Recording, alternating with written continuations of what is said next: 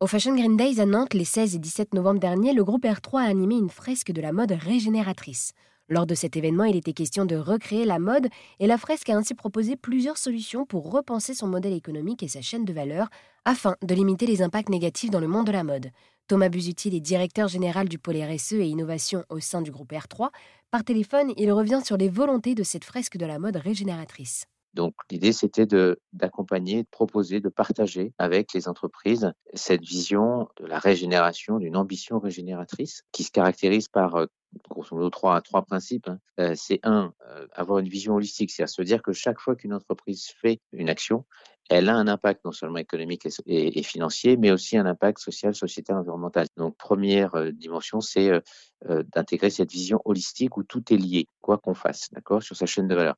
La deuxième chose, le deuxième principe, c'est de voir la régénération sous deux angles. C'est régénérer au sens de réparer, réhabiliter, restaurer, mais aussi générer au sens de qu'est-ce que je vais changer dans mon état d'esprit, dans ma façon de penser mon business model, pour qu'en même temps que je vais créer de la valeur économique, je vais aussi créer de la valeur environnementale, sociale et sociétale. Et corollaire de ça, c'est le troisième principe, c'est d'aller encore plus loin que les stratégies de réduction d'impact qu'on a vues jusqu'à présent, avec aussi des concepts d'entreprise contributive. une entreprise régénératrice, elle va pas chercher non seulement à réduire ses impacts, mais elle va chercher à les supprimer. quand je parle d'impact, c'est au sens d'impact négatif, évidemment. Et à l'autre extrême, elle va au contraire dans la création de valeur, dans les contributions sociales, environnementales, sociétales qu'elle génère de par son activité, on va la pousser à se poser quelques questions supplémentaires pour booster, pour optimiser, pour maximiser toutes ces formes de contribution. C'est-à-dire le fait d'aller euh, à un certain endroit, de, privilégier par exemple du Made in France, de régénérer des savoir-faire qui ont été perdus euh, euh, là aussi dans une région, dans un pays. Le fait de travailler avec des,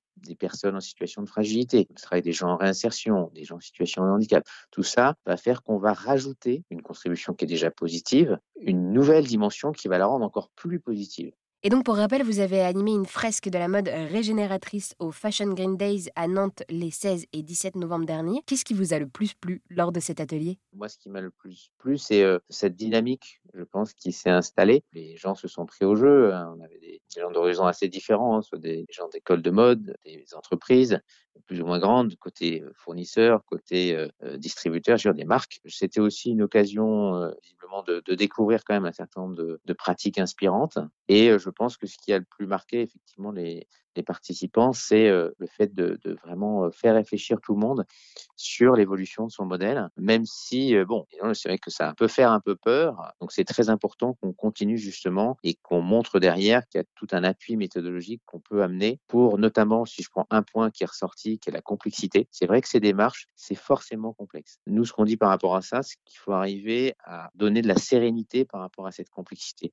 Complexe ne veut pas dire forcément compliqué, pas la même chose. Il faut un peu découper tout la, dimension méthodologique pour progresser pas à pas par rapport à ça. Donc, il faut effectivement qu'on soit en capacité de bien rassurer les entreprises sur, euh, pour leur dire que oui, c'est possible. Au-delà des pratiques inspirantes, c'est qu'il y a aussi des façons d'y arriver. Donc, je pense que c'est moi surtout ça que je retiens.